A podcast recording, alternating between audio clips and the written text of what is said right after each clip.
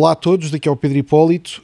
Hoje temos um episódio que vai ser diferente, é com um autor internacional e, portanto, vai ser um episódio em inglês. Agradecia depois que me deixassem comentários se vale a pena ter mais convidados estrangeiros, eh, se gostaram, se perceberam e, e quem é que gostariam que eu entrevistasse em inglês uh, internacional, claro, convidados internacionais. Ok, vou mudar para inglês, bom episódio. Okay, let me switch to English. So I'm, mm-hmm. I'm going to do my usual in- intro. It's three, two, one. Hello, this is the Pedro Hipólito podcast. Today is the 30th of November 2021. It's episode uh, 109, and with us is Tan Liu. It's an author uh, that describes himself as a capitalist who knows the difference between making money and stealing it. Welcome, Tan. Thank you. Thanks for having me, Pedro. It's great. It's great to have you here. So I found you because I read your book, uh, and I found a very refreshing original perspective. You know, these days so many content, so many books is just mm. recycling recycled perspectives. Let's say, and I found your perspective on investing very refreshing, different, and uh, thank you. Yeah, and original.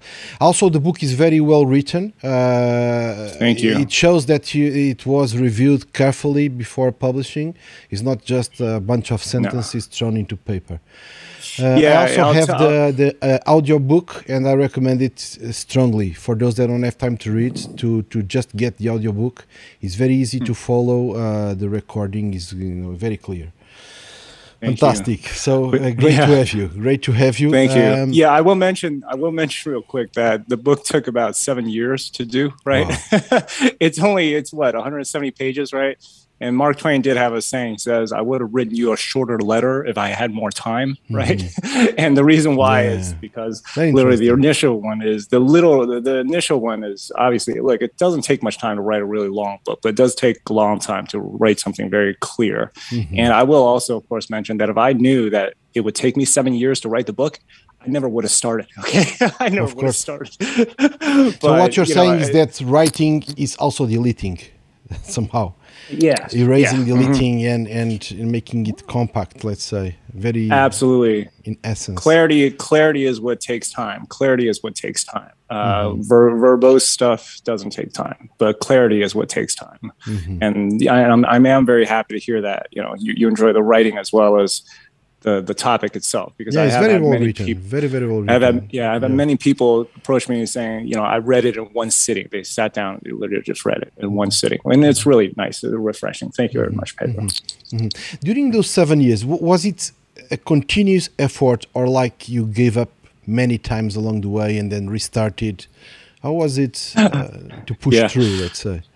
So um, basically just to give your uh, audience some background, the book itself is about why essentially the stock market itself, the U.S. stock market specifically, is really one giant Ponzi scheme because it's just investors shuffling money. Mm-hmm. Um, now, initially, when I started this thing in 2012. I was working in finance, but this was after 2008 disaster and after I witnessed some things I described in the first chapter of the hedge fund I worked at. I knew the financial institution was kind of a scam. Um, and I initially in 2012, I actually hired a ghostwriter, which is somebody who essentially you give the ideas okay. to, mm-hmm. uh, interviews you with the ideas, and he actually does writing, right?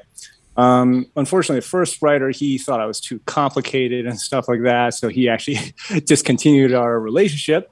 Um, at which point, I hired a second ghostwriter, uh, and this was about 2013 or 14 and this guy, I thought he wasn't a very good writer, so I canceled that relationship. and at that point, I said, you know what, forget about it. Let me just write it myself, mm-hmm. right? Um, but also, it's very important to point out that in 2012, in no way did I have the clarity I had uh, when I finished a book. So it was indeed an evolving process because it's quite easy to uh, say the stock market's Ponzi scheme because it's just investors shuffling money back and forth, right? However, the problem is is addressing these side arguments that people have. That's it. Such as, well, okay, well, what if Google doesn't pay dividends, but they could, right? Um, well, what about shareholder rights? Can't they just vote on it and stuff like that? Mm-hmm. And I used to, basically between 2012 and 2015, I used to have long verbose debates with certain people about this. And what's amazing is those debates never went anywhere Because what were we actually talking about when you're talking about voters' rights? What were we talking about when we're talking about potential dividends? We're talking about hypotheticals that may or may never happen. And no one knows if it's going to be right or wrong. And what I realized literally after many years of meditating on this is there's something very wrong about all those arguments, which is they are hypothetical. But what I described is the fact that Google doesn't pay dividends in practice, which is that there is no plans to pay dividends. Um, and the, and it's the practicality of voter rights is total garbage because they just print more shares and do all kinds of stuff. Uh, and so what I realize is those people are debating an observable situation with a hypothetical, mm-hmm. which is completely illogical. And so just those little tiny epiphanies, that one little core idea, which philosopher Karl Popper pointed out, which is um, unfalsifiable ideas, which is ideas that you can't prove right or wrong, are nonsense. Mm-hmm. Are nonsense. Mm-hmm. Um, and I realized that all the finance people who criticize me can cannot defend their argument without hypotheticals, without unfalsifiable ideas. In fact, that is a core defense. But the thing is, it is illogical to use those unfalsifiable pseudoscience uh, hypotheticals to defend the observable fact that Google doesn't pay the shareholders, Amazon doesn't pay shareholders, Tesla doesn't pay shareholders, which is a Ponzi scheme. Mm-hmm. So, um, mm-hmm. but it literally took years to realize that, mm-hmm. um, and it took a long time to meditate on. And, that, and then that one sentence really annihilates all those arguments altogether. Mm-hmm. So, to to, to simplify uh, your your perspective. Uh, let me try to state it and then and then you mm-hmm. could correct me so basically uh, the, the, the foundation of your argument is that stocks are not uh, ownership and uh, if they don't have a dividend uh, they, mm-hmm. they they don't have a reward which means that you, the only way of making money is to sell it, sell them to another person basically right? Correct. Mm-hmm. Correct. It's yeah, basically and, and these two things. It's not ownership and there's no revenue. That's what makes it uh, a, a, Ponzi scheme in your in your perspective. Correct. Correct. And I mean, it's, it's in the natural perspective of business as well, right? Owners should receive money from the businesses they own. If they don't receive any money from what they own, what do they own? Mm-hmm. Nothing. Mm-hmm. Logically. And furthermore, I'll point out that this isn't just an opinion, this is also backed by history, history that we forgot, which is the fact that all stocks paid dividends until the 1900s or so. Mm-hmm. Uh, the idea that stocks were equity ownership instruments was because of dividends, because there was a monetary connection between the owners and the revenue and the profits of the business. Mm-hmm this idea of non-dividend stocks didn't exist until the 1960s and now it's taken over because well of course why would i mean if a company had a choice between borrowing money they have to pay back versus borrowing money they don't have to pay back in the form of non-dividend stocks which one would they choose mm-hmm. of course the latter mm-hmm. um, but, so, yeah. but let's say there are two, two, two different cases let's say an, an oil company that is already fully developed uh, mm-hmm. and let's say an exxon mobil something like that that is not growing fast, you know, as uh, already fully matured, and so whatever they generate, they share with with the shareholders.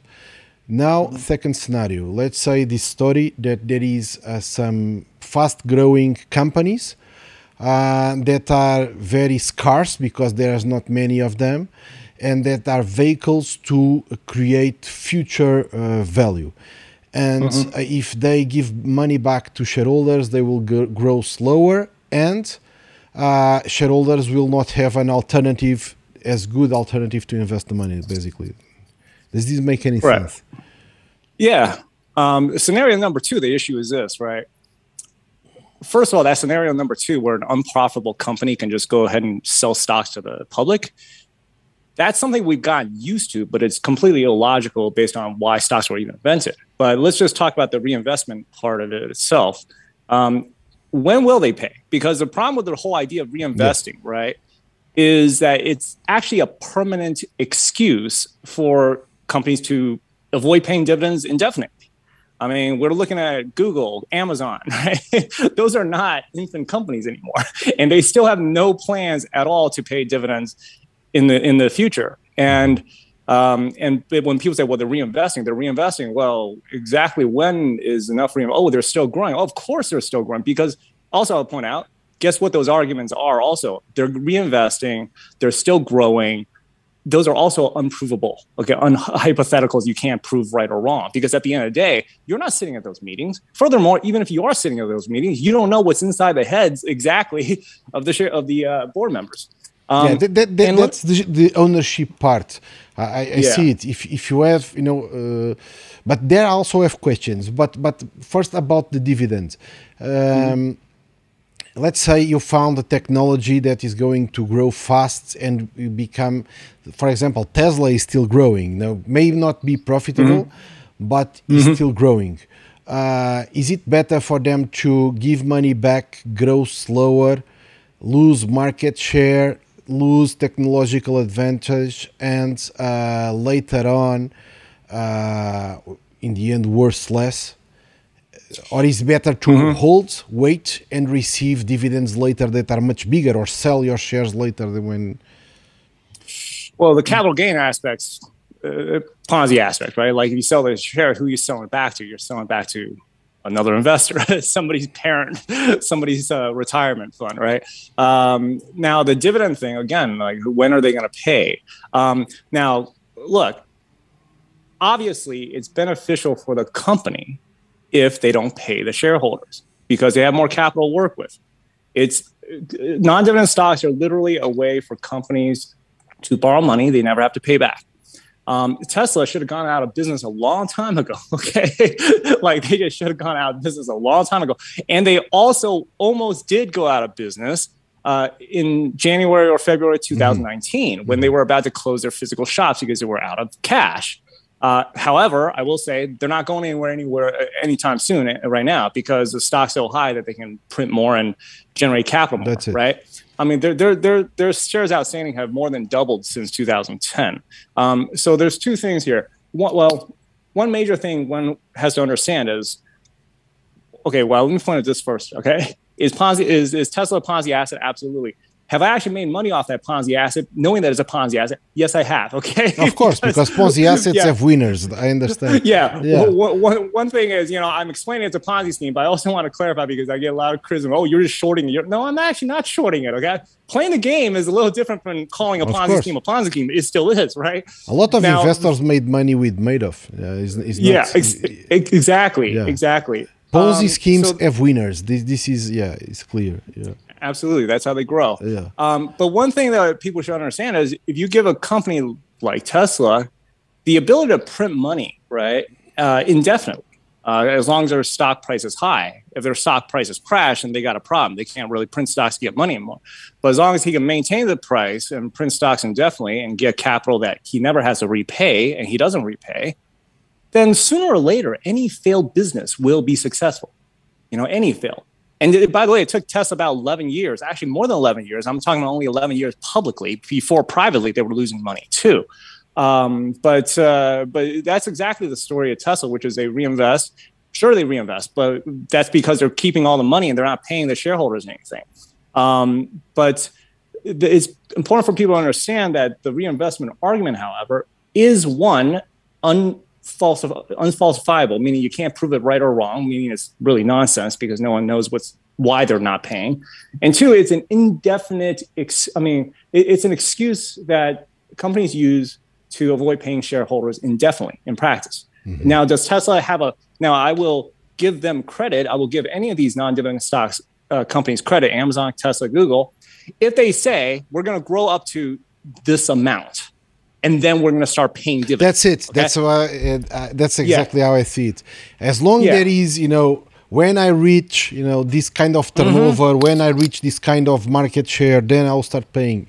As long as there is right. clarity then is in fact is a dividend is a delayed dividend. Is is not right. a no dividend is a delayed dividend let's say. Yeah it's a it's a plan. That's, yeah, that's, why, that's, that's a plan. that's they, it. they have no plans to pay either because they literally have no plans to pay you know? Um, there's nothing there in place saying hey we're going to grow to this amount we're going to pay. They're just going to keep saying well we're reinvesting we're reinvesting by the way there's a lot of reinvesting that Google is doing by buying beachfront properties in Venice. Okay, that's you tell me why don't you buy it in somewhere else where the real estate isn't so hot? Okay, mm-hmm. and stop buying these beachfront properties. How are you exactly reinvesting? So I see sometimes TikTok videos of people who work for Google or was working for Google talking about how they love the fact that they have free cafeterias they can eat at, you know, all this stuff. Like, oh yeah, guess what? you know, nice for you, good for you, but uh, but you know maybe uh, they'll give some of that money back to their shareholders, and it's that way they're not running a Ponzi scheme. But exactly, that's it.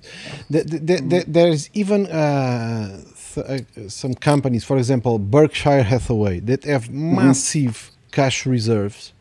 Yeah, they don't give it back uh, in fact, on top of the cash reserves, they have stocks that could be bought directly by by the mm-hmm. shareholders. Mm-hmm. So um, for me, for example, Berkshire is, is, is, is, a company that is, is difficult to analyze because they don't pay dividends. No. And, and they, they see on the asset side three blocks a massive mm-hmm. chunk of cash a mm-hmm. massive chunk of stocks that I can buy directly, so I don't need them to do to buy them for me, and then mm-hmm. private acquisition of companies that okay, this is a black box almost. Yeah. Uh, so almost, I, I wonder why is not a lot of people saying, "Hey, you know, pay dividends, give that cash back." also sell all those shares of Coca-Cola and everything because if I want to have Coca-Cola, I buy it directly. you know, and with the proceeds yeah. of this, when you sell Coca-Cola, when you sell Apple, by the way, pay more dividends again. Mm-hmm. Uh, and okay, if you have um, private companies that you bought, okay, maybe there because it was not possible for us to buy them directly, then there is like a, almost a hedge funds role, something like that. Mm-hmm. But why accumulate massive cash, massive stock positions? It's it's a bit weird. No one is saying them, telling them pay it back.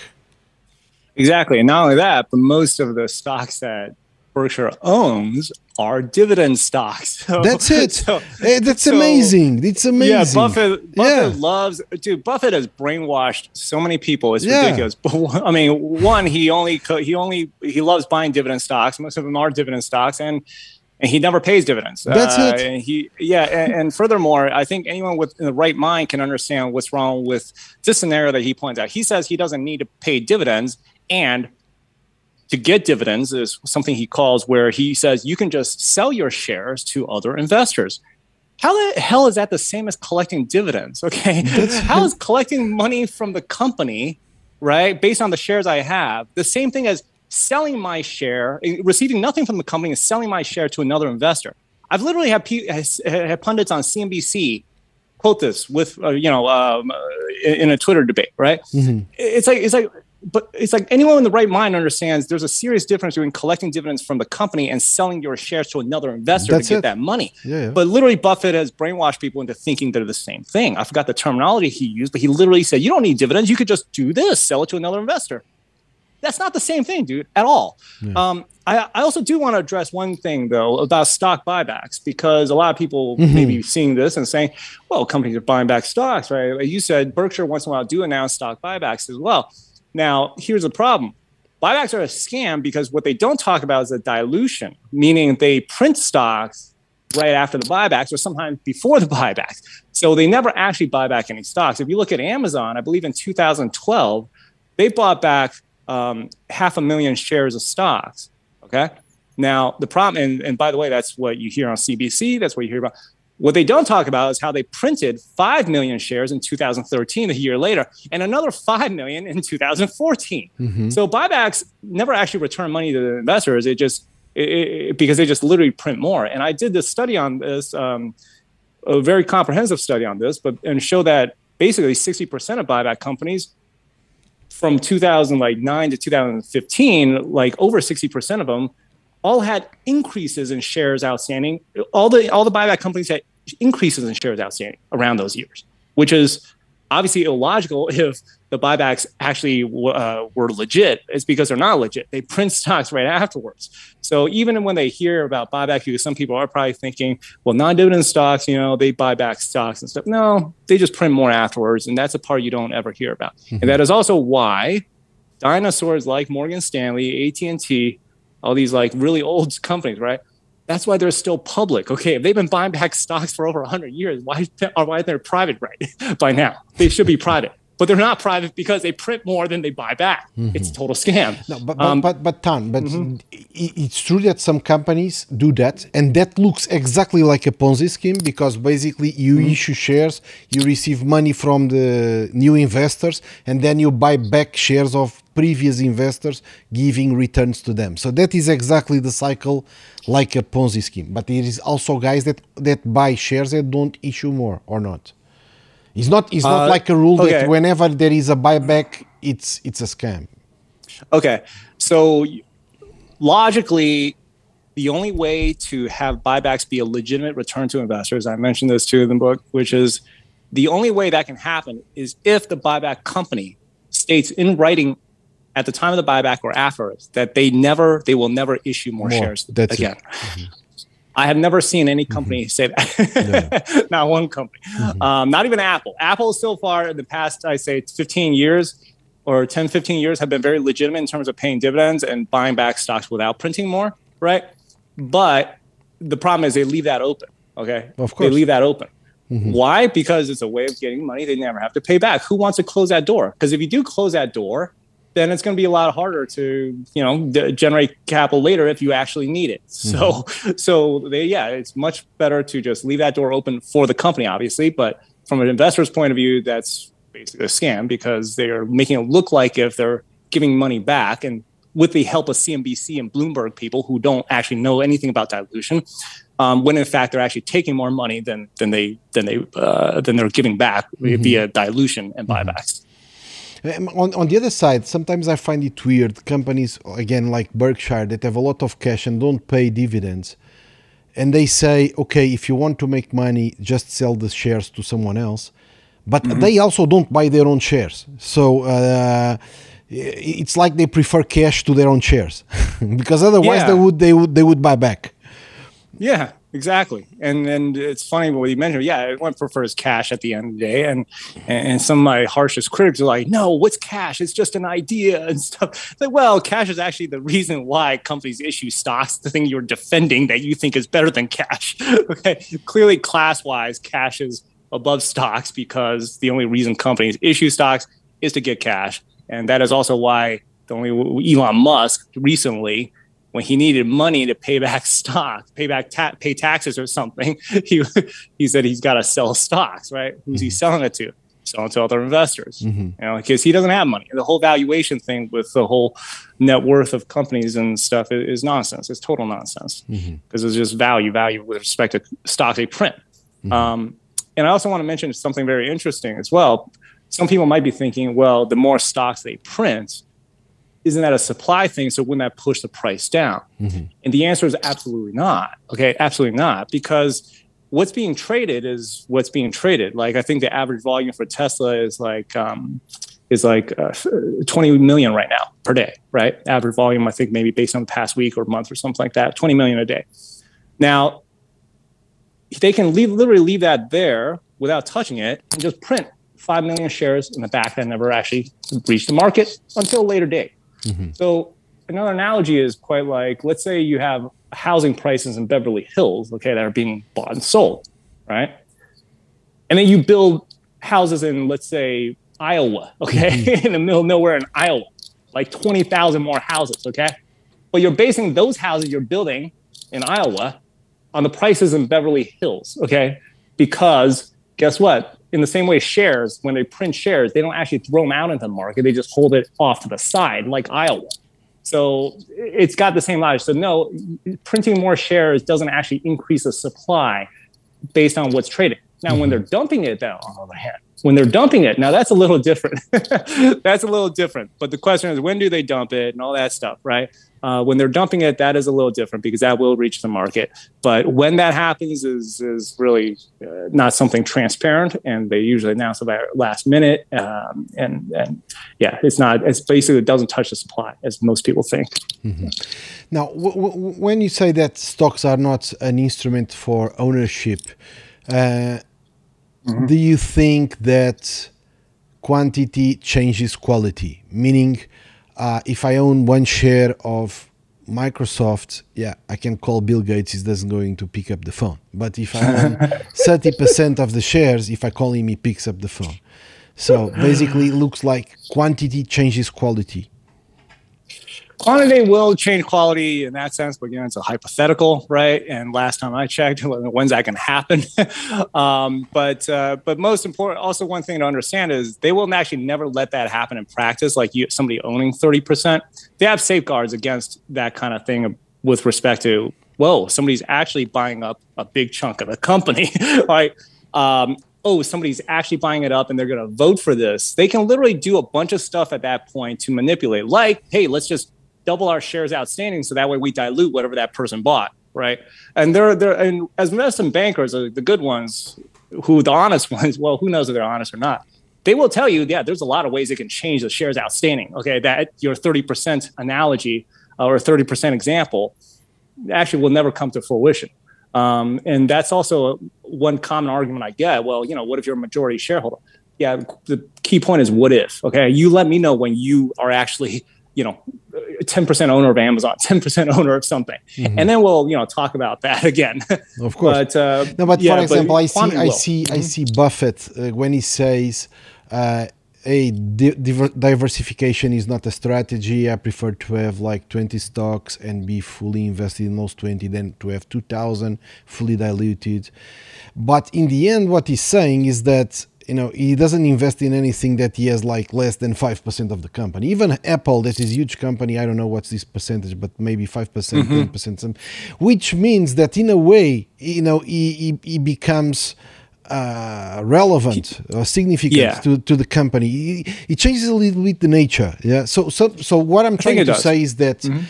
people see these guys playing a game and think they can emulate by buying uh, yeah. by investing two thousand dollars. Yeah. Mm-hmm. But two thousand dollars is zero ownership. But yeah. uh, if it's two billion dollars, it, it, it, it, starts to become ownership. Yeah, because Tim Cook, it's, Tim Cook will listen to him, and maybe they can discuss private deals. I don't know, but it gives him mm-hmm. access. Yeah, exactly. It gives him access. Yeah, you are correct about it. It does give him access. Uh, it does give him access because one key thing is one key thing I point out is uh, stocks are not backed by the company, right? Mainly yeah. because, I mean, if, if Google crashes or Tesla crashes to 500 tomorrow, it's not like if you as a share, normal shareholder can actually have access to the collateral saying, hey, why don't you sell sell uh, some of this factory or something, give me some of my money back, right? Um, because to, for something to be backed, you have to have access to the collateral that it's backed by.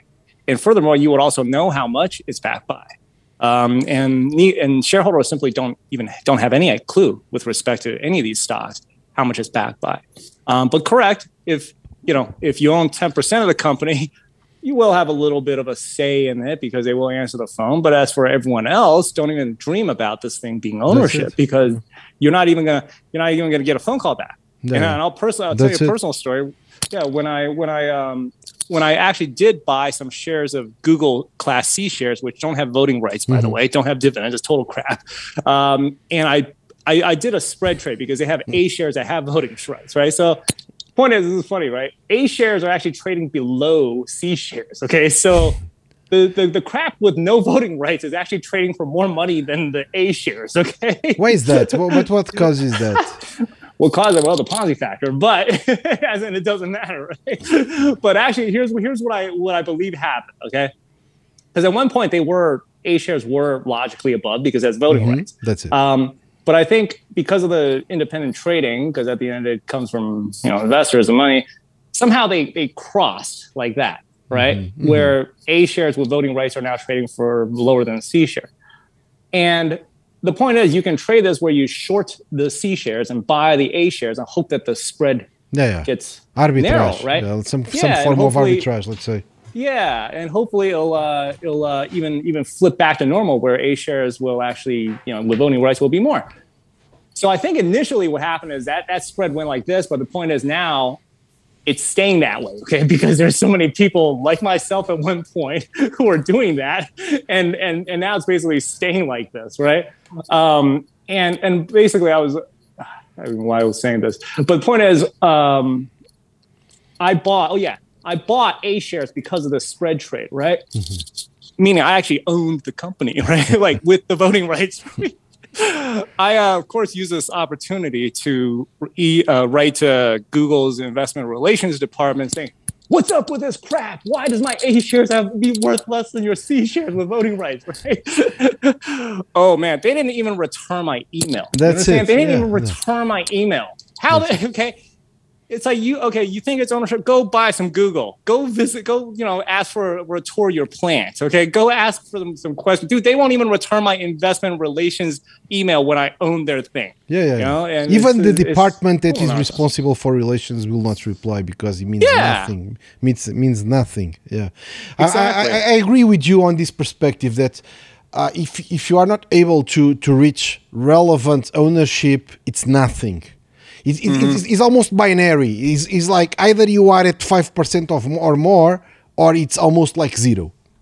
Yeah, and, and exactly. unless it's it's it's for example an executive that got uh, for example uh, stock options or because he, because he's an insider yeah? Because mm-hmm. he's an insider he has information he can talk with the CEO that is mm-hmm. different yeah? But mm-hmm. but for outsiders either you are relevant or you are not. There there is no mm-hmm. you cannot be half pregnant basically. Correct. And also i mentioned this part in my book too. I said you know can shareholders collude you know and and, and do okay. something about it?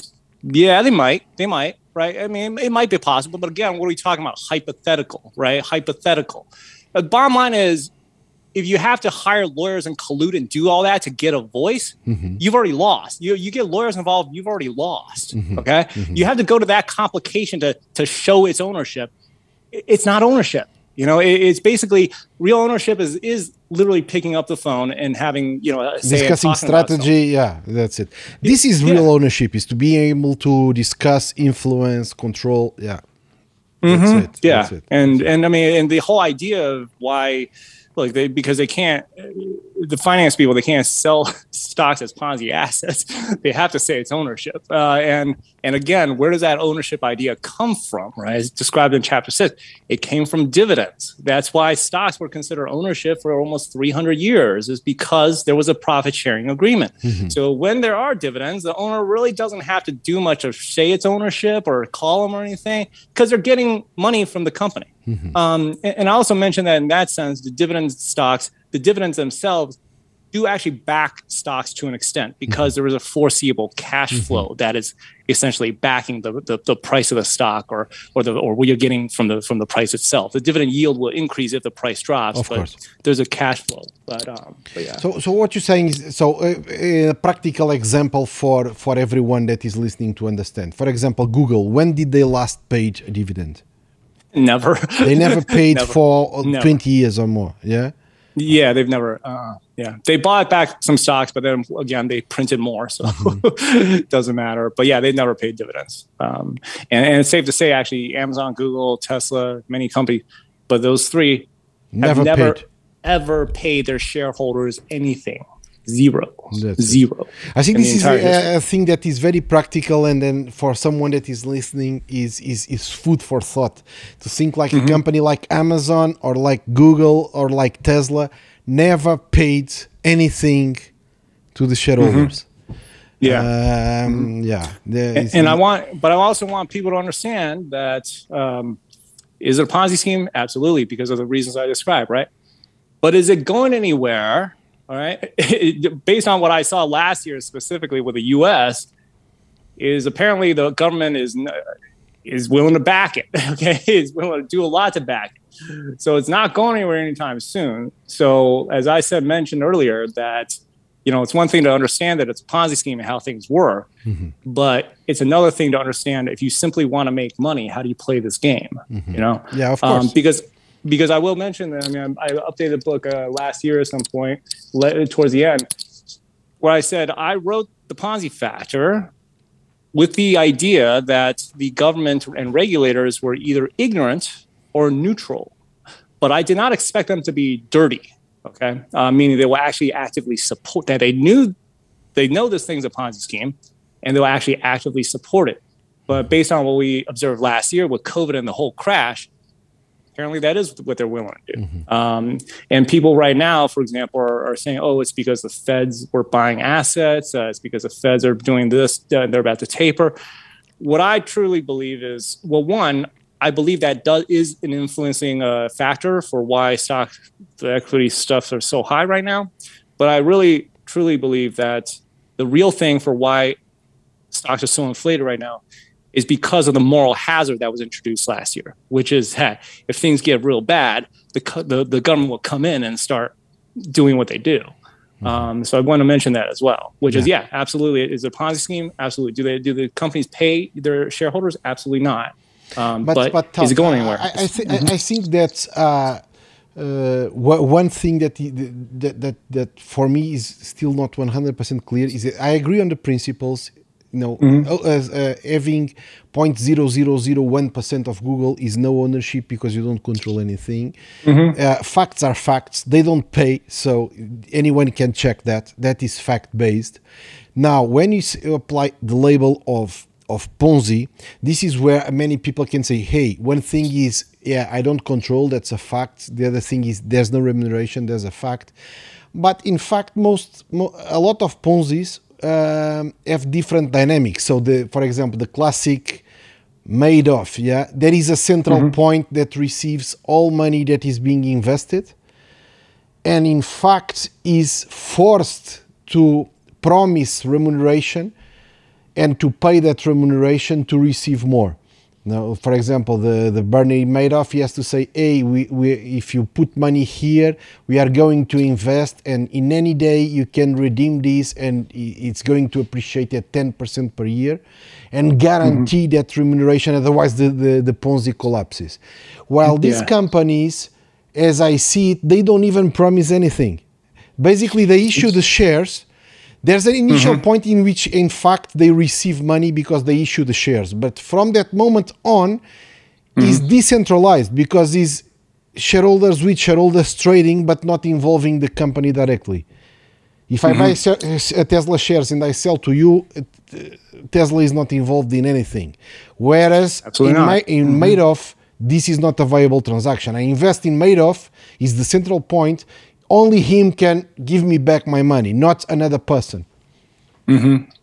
Yeah, no, you're absolutely right. I mean, the companies do not promise you anything That's at it. all. And it's really surrounded by myths, such as the one I point out where a lot of people think stocks are backed by the assets of the company. No, it's not. if they are, then you should be able to tell me how much Tesla's backed by and have access to the collateral. you should tell me how much Google is backed by and have access to some kind of collateral. But they don't the promise is, you that is backed. Yeah, they, they don't no, even promise. So this is different from not, a yeah. Ponzi scheme. I understand mm-hmm. why you call it the Ponzi factor because mm-hmm. there is something that oh, looks like a Ponzi. Mm-hmm. But the, at least, you know, uh, I'm not an expert in Ponzi schemes, but as I mm-hmm. understand it, uh, in the Ponzi scheme, there is this central figure of a scammer that tells a lie. Mm-hmm. And mm-hmm. the only way you can invest in okay. this Ponzi scheme is to give money to him because he's mm-hmm. promising you that he's going to give you back more. Yeah. Uh, so here's the thing. Uh, Google doesn't actually, promise anything. If you lose, you yeah, lose. If you look, if you look at my um, uh, my website under one part is proof by definition, right? Now according to the SEC's own definition, uh, a Ponzi scheme is defined as an investment system. So it's an investment system, not a monetary system, not a social security system, but an investment system, like not an insurance system, right? That's it.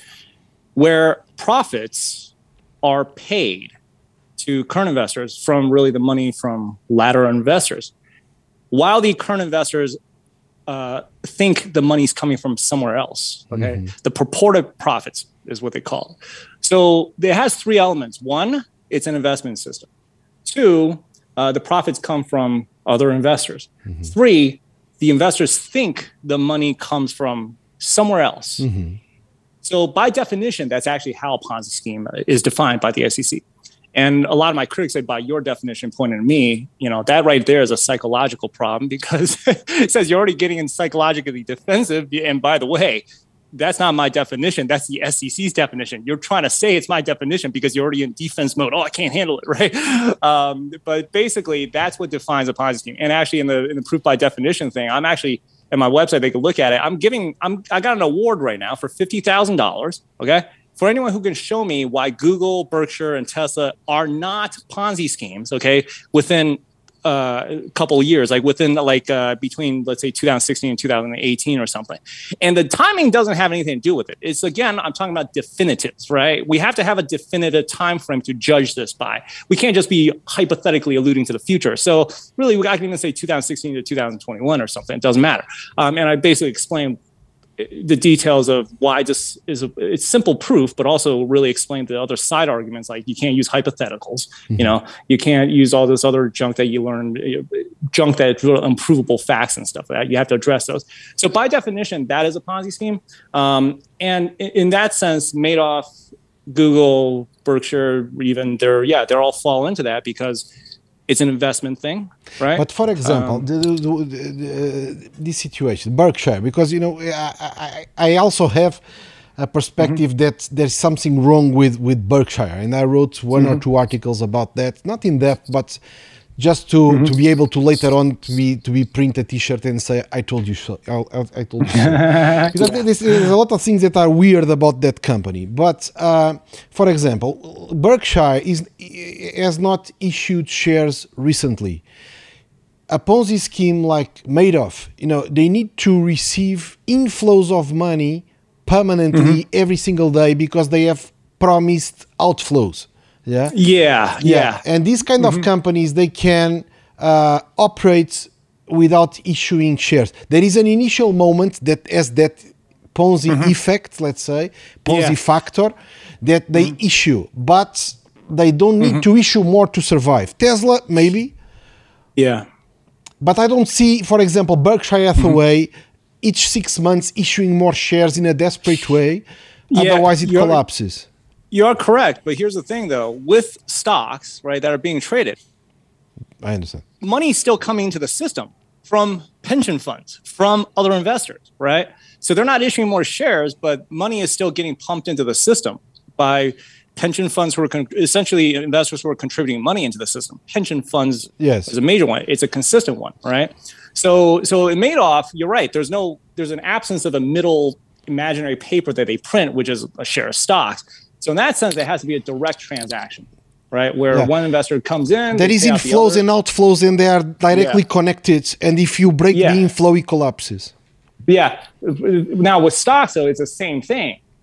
There's inflows of money coming from other investors, like I said, pension funds and whoever is buying the stock and outflows for people who are uh, selling the stock, where they get their money back from from the company. Now, the, the difference is there's a there's a share of stock in between, but it is just an inflow and outflow because it's not necessarily issuing stocks isn't the only mechanism that allows the inflow. The inflows come in every day from pension funds and ETFs or something like that. So there's but but so but it's mm-hmm. like a decentralized. Uh, distributed ponzi scheme yeah because because mm-hmm. for example if i buy uh, now I go online and I buy Google shares. Yeah, this doesn't affect in anything Google. If I invest mm-hmm. in Madoff, he sees on his bank account, okay, Pedro wired this one thousand yeah, dollars yeah. and this deposit. Uh-huh. But if mm-hmm. I put the same one thousand dollars into Google, it's it's invisible to Google. I just bought your Google shares.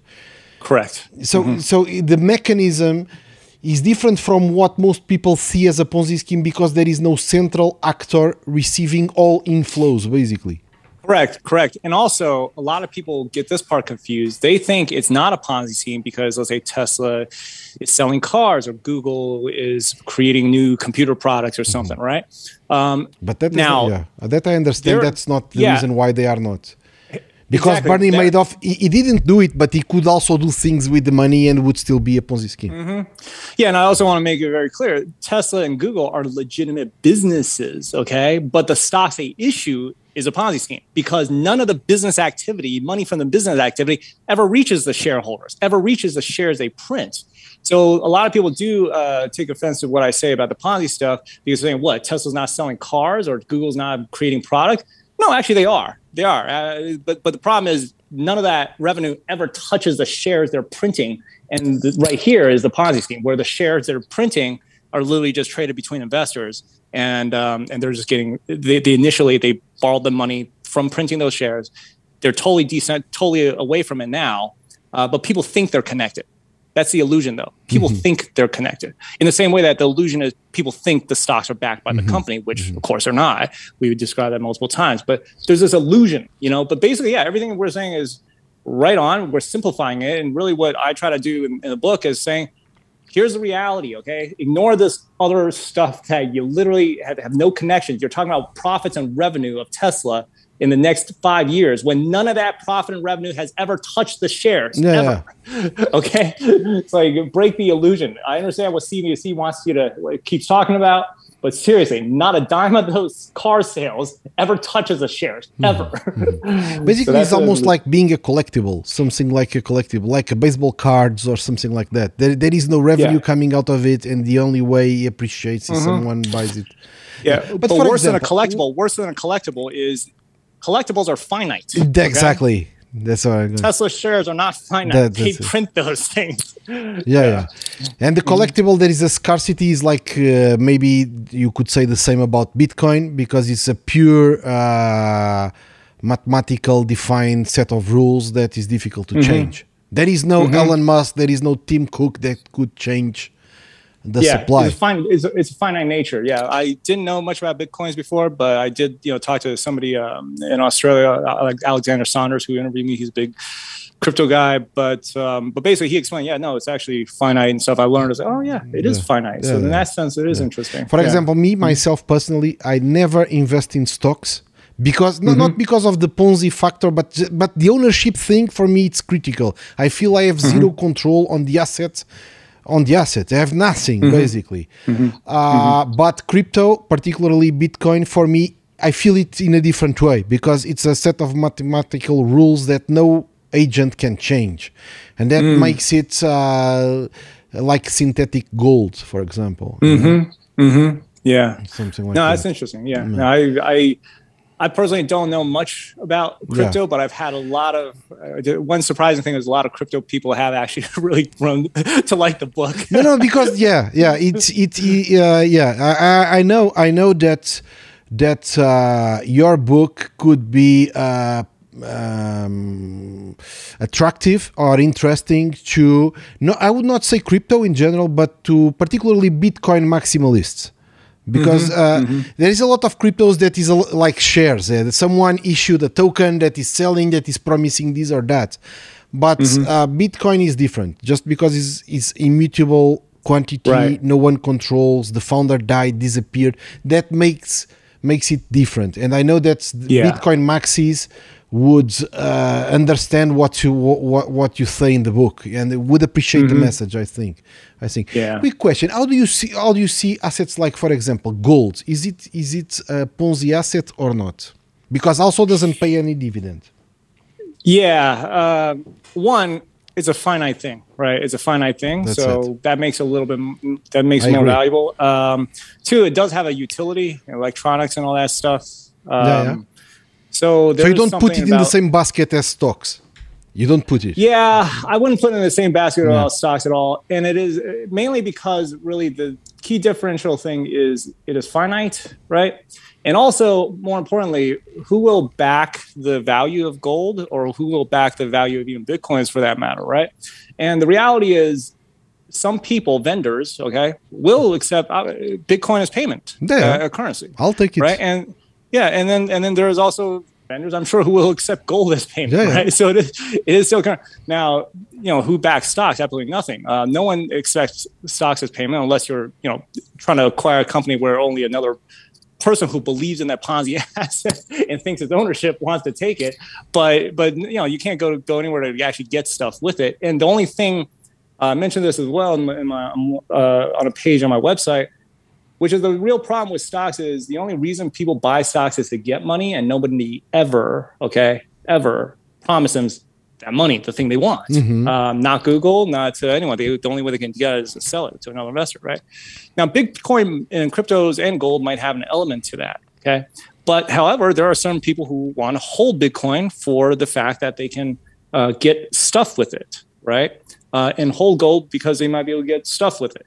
And later on and but the thing is there are vendors and also industrial you know uh, people in the industry of making stuff right who will accept that who will accept that mm-hmm. meaning meaning that is a form of backing. As in for Bitcoin specifically, the existence of vendors who will actually give you good and serv- goods and services for that Bitcoin um, is a way of backing it because the person who is holding the Bitcoin actually wants goods and services, perhaps wants goods and services, not just cash, but they actually might want yeah. goods and, and services. And a lot of and Bitcoiners, a, a lot of Bitcoiners don't want cash. They want to own Bitcoin instead of cash. That's it. It's the end product. Mm-hmm. It's the end product, yeah. not a means to get cash. Yeah. yeah. and the existence of vendors and stuff who accept it is is a way of backing it, yeah. not just with cash. Yeah, mm-hmm. exactly. Now, one one thing I would like to to to to go into is this: you have an original perspective but uh, you also have a different, uh, uh, let's say, uh, life path. Yeah, you were, were, born in China, in Beijing. You went, yeah. You, moved to the United States when you were six years old. Yeah, how yeah. did this ex- life experience somehow impact your views? Uh, to be honest, I grew up American, as in it really, you know, my my whole Chinese hair, you know, heritage as a kid. It was so young, and and growing up, I was just totally American. Um, I will say, I you know I'm ADHD. I don't know if you know what that is, but mm-hmm. yeah, attention deficit, yeah. right? when I was growing up, I was always very rebellious towards my parents, right? Mm-hmm. So I, I was not a typical, you know, Chinese kid. My sister went to MIT and Harvard, okay, but but I basically was really rebellious and didn't didn't care to go to school even after after high school immediately. Um, and and that I think that rebellious nature is not something from my Chinese past at all. I think it's because my parents actually try to force me into the into the you know tiger parenting situation okay. and um, and being ADHD, that's like literally fitting you know a square into a round peg. Mm-hmm, okay, mm-hmm. and and and rather than you know just just just bending over, I basically rebelled really yeah. badly with them, really badly. And I and I think that had a lot to do with me questioning things. Um, later on. But also, I, I think in general, I was always a curious person uh, all, all my life. Um, and when I entered finance initially, I always, you know, like deep down inside, we all knew, we all know there's something wrong with stocks. Okay, if no one, if no one told us they're ownership instruments, we we would look at it, how do you actually own something if I buy this and I can't even go to the factory I own? You know, like just, yeah, you cannot little, enter the office, you cannot visit anything. Yeah, yeah, yeah. It's just like there's all these like obvious signs that stocks aren't ownership, yeah. right? And there's and to me the biggest thing was, so we're creating wealth by shuffling by shuffling money with these things we create, which are stocks. And somehow we're going to end up with more money mm-hmm. back for everyone, right? and I was like, how does that work exactly? And I, you know, I was young and I was like, well, I, will figure out later. As I mentioned in my intro, I'll figure out later um, because I'm inexperienced. I, I think there's more experienced people in front of me. But the problem is, as I got older, was no one actually answers these questions. No one figured it out because the reality is it doesn't happen. And and I think uh, I've always questioned. Everyone questions the legitimacy of stocks. Um, the problem is they just never really explore it. Um, and I will mention that I'm not the first person to say the stock market's a Ponzi scheme. Mm-hmm. Mark Cuban said it uh, mm-hmm. before. He says the definition of a Ponzi scheme.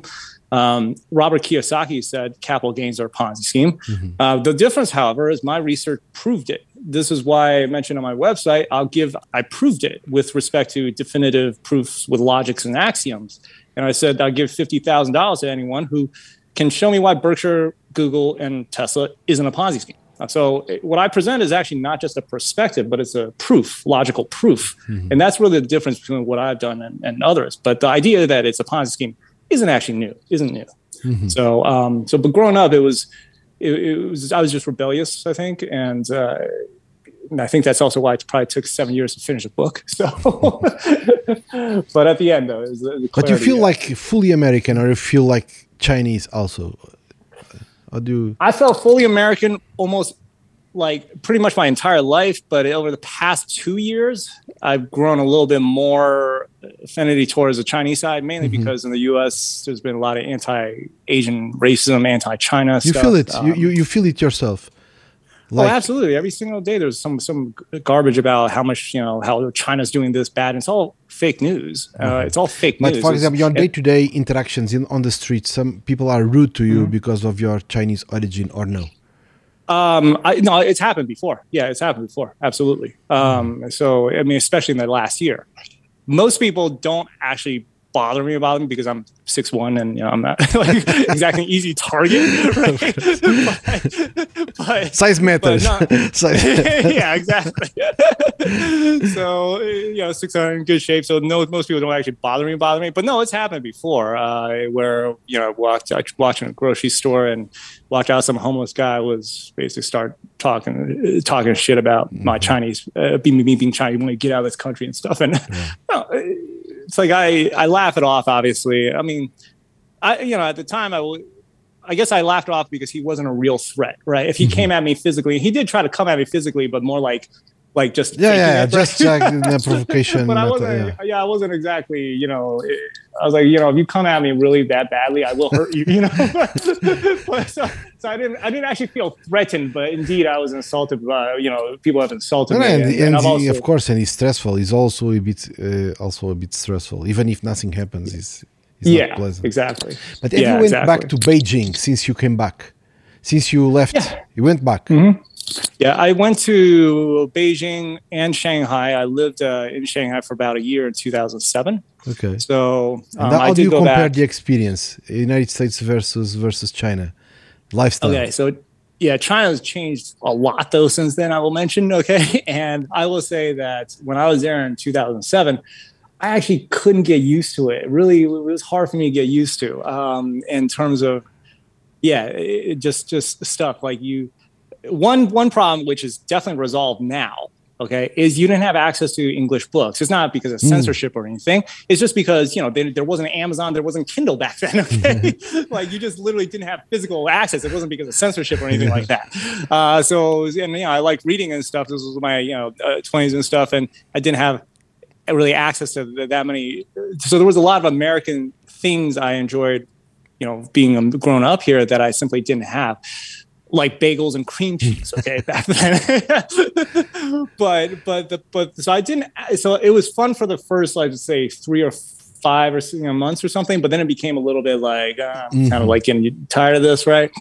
But now uh, and I do talk to people back in China now, and now it's very different. They have access to a lot of, of stuff. Um, yeah, so um, they definitely have bagels and cream cheese now, and then it's just yeah, it's just very different. So I would like to go back, um, but basically I was there for a year in 2008, and living there was very different from visiting, and I actually didn't like couldn't really adapt as well as I you know, you know wanted wanted to or should have uh, at that time. But mm-hmm. I am eager to actually go back and give it another try now because it has changed so massively within the past 10 years mm-hmm. as it changed massively you know within the 10 years before mm-hmm. as well I imagine there is all, also a permanent the, uh, calling because it's your root. Yeah, your root is your origin. Yeah. yeah? So somehow you cannot totally disconnect. Yeah.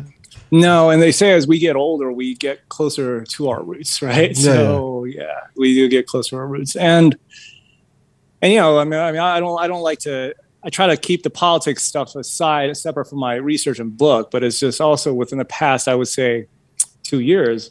I also witnessed our government here in the U.S. just make up just really bold lies. Mm-hmm. Um, I've I've always given governments the benefit of the doubt okay, in the US, mm-hmm. any government, yeah. because they're going to do something that pisses some people off and they're going to do something that makes some people happy. So I always thought, you know, they're, they're in a tough spot. I always give them the benefit of the doubt.